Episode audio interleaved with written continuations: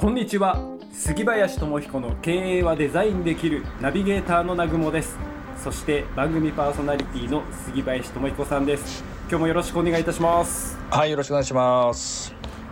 さあ、えー、今日はお便り紹介という回ですので早速ご紹介していきたいと思います、はい、えー、ラジオネームサンクチュアリーさん。はいサンクチュアリーさん。えー、杉林さんに質問がありメッセージしましたはい、モチベーションについて伺いたいです。自分がイメージする成功に向かって努力してもいつも成功に至る前にモチベーションが続かずにやめてしまいます。モチベーションを維持するコツなどありましたら教えてください。ということで。なるほどなるほど。まあこれは非常に私も分かるなーって気がしますね。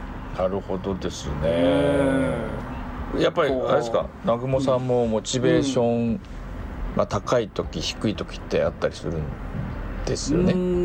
まあやっぱ波を感じたりしますね。だからこう杉林さんのようにいつも第一線でねどんな職種でもそうですけど第一線でこう長年活躍し続ける人ってやっぱそのなんかコツあるのかなっていうふうにはねこのメッセージを見て思ったんですけど。なるほどですね。なるほどですね。モチベーション。ちなみにモチベーションって何ですかって聞かれたら南雲さんだったら何て答えるんですかね、活力っていうんですかね。活力。なるほどね。うん。やはりエネルギーというか。はいはいはいはいうん。なんかね何かこう人を喜ばせたいとか。うん幸せを提供したいとか、うん、なんかそういうなんか自分の中にあるエネルギーがあるからこそこう、うん、ガソリンのように走り続けられるのかなとか。ね、まああのこの手のお話よく聞きますしこういう情報というか本だったりねなんか YouTube とかたくさん私見たことないですけどあるんだろうなと思うんですよね。うんで、ね、例えばまあねマラソンとかダイエットとか仕事もそうでしょうけどまあ人は私たちはねやめちゃいますよね。なかなかねそれって、まあ、根本なんだろうなって思うとですね、うん、私はいつも前もこういう話したかもしれないんですけどあの人間が一番私たち人が一番苦手だなと思ってることがあってですね、はい、それはこの継続するっていうことだと思ってるんですよね。うん。続けるってすごく何ですかね。あの難しいじゃないですか。マラソンダイエット一つの仕事、まあ、目標もそうですけど、うん、ね。そこにまたモチベーションっていうものが組み組み込まれるとさらになんか乱高下しそうしますよね。そうなんですよ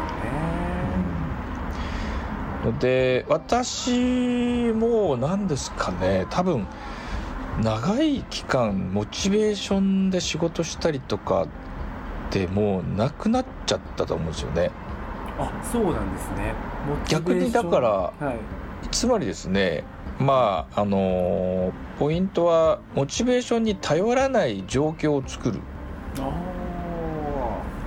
あの人は私もそうでしたけど継続ほっとくとサボるんですよ、うん、サボりたくないですか、うん、うん、そうですね。サボりたいちょっと休もうかなとかどっかにありますよね、はい、あります。うん。まあそれは何ですかね。人間の基本的な生理現象だなんですよね。休みたいな、はい、ちょっとゆっくりしたいなっていうのは。うん、だけどそれに持っていかれると人って継続できないのでかといってモチベーションって何かっていうと、まあ、気分気分的な問題が大きいかなと思うんですよね。活力、うん、まあ体の状態気分考えとか何ですかねあのつまり私たちが制御しようがないこと、うん、感情って勝手に出てきますよね。嬉しい悲しい喜怒哀楽って。はい。湧き上がってきますよね。ね湧き上がってきて、湧き上げようとすることがモチベーションなのか分かりませんけどうん。一つはモチベーションに頼らない環境を作るっていうことは何かっていうとはい。このポッドキャストってもう4年ぐらい続いてるじゃないですか。もう5年？はい。5年目に入るのかな？もう間もなく200回なので5年目に入ろうとしてますね。ですよね。5月、はい。あのあの5月7日以降ですね。そうですよ。続いてるじゃないですか。はい。続いて南雲さんこの番組モチベーションでや,、はい。やってます？モチベーション。まあなんかそんないつもモチベーションっていうふうにまあ聞かれるとうーん。まああえて言うんだったら楽しいっていうモチベーションなのかな。だけどそれうんモチベーションでではないのかな。わかんないです。結果的に楽い、しい。結果的に楽しいかもしれませんけど、うん、モチベーションでやろうとしてるかどうかです、ポイントは。それはいいのか悪いのかないですね。ないですよね。はい。でもなんで続いてるんでしょうかっていう。うん。なんででしょう。でということはまずここで一つ言えると思うのはうん。続けることにモチベーションは必要ないんですよ。ってことになりますね。っていうことになりますよね。うん。じゃあそしてこれはやりたいことというか私が作り出したい番組なので人はサボると。基本はね私もサボり屋なので。だけど、まあ、結果4年ついてもう5年目に突入していくじゃないですか。はい。それはなんで継続できてるのかっていうことは最初から私作ったんですけどそれは何でしょうか？あ。何でしょうかってあれですね。えー一人でやらない。ああ素晴らしい。そうですね。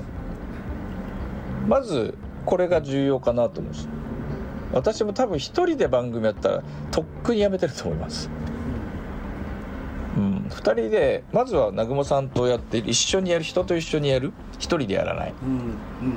ていうことはあのースケジュールが決まって行くところやるところ約束があるじゃないですか。はい。それはうーんどちらかというとまあもしかすると南雲さんも今日ちょっとけったるいなと思う時あったかもしれませんよね。あんま私もないっすまあ私もまあなんだろうまあちょっと今日仕事忙しいからそっちの方がやりたいなっていう時もありますよ。でもはいスケジュールが決まって、はい。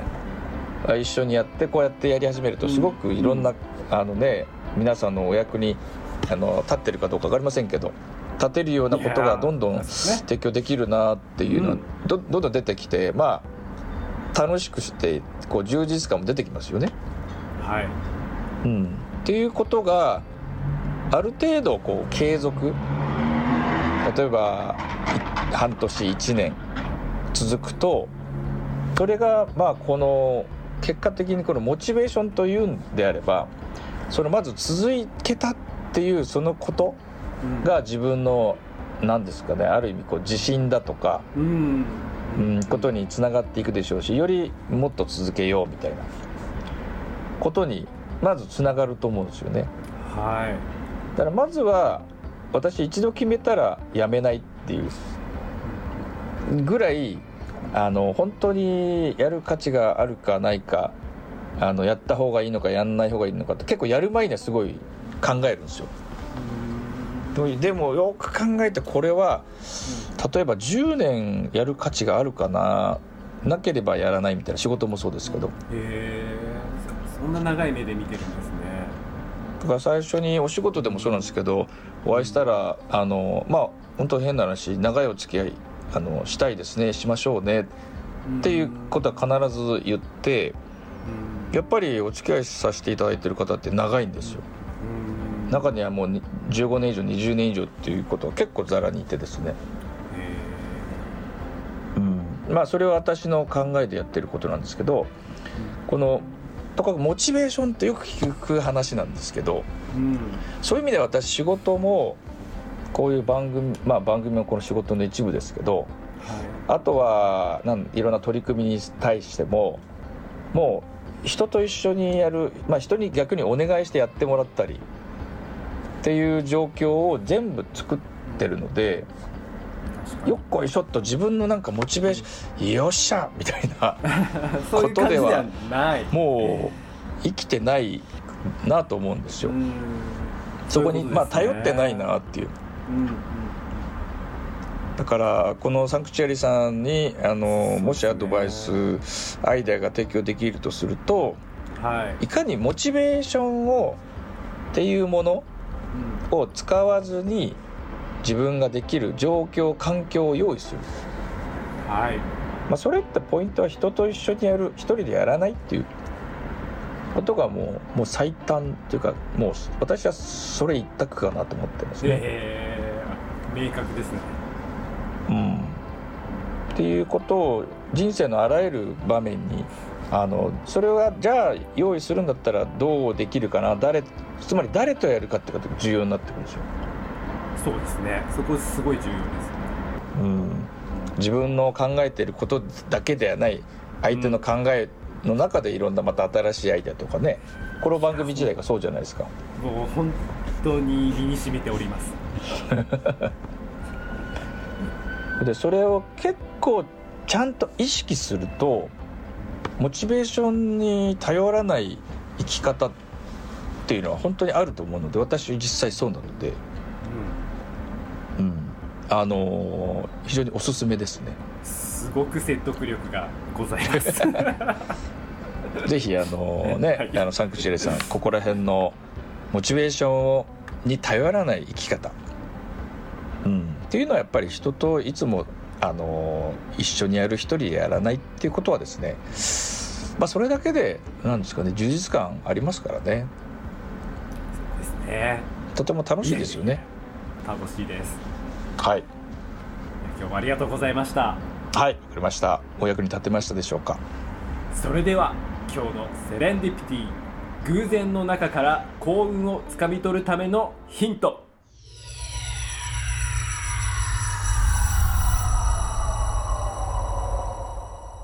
誰と一緒にやるか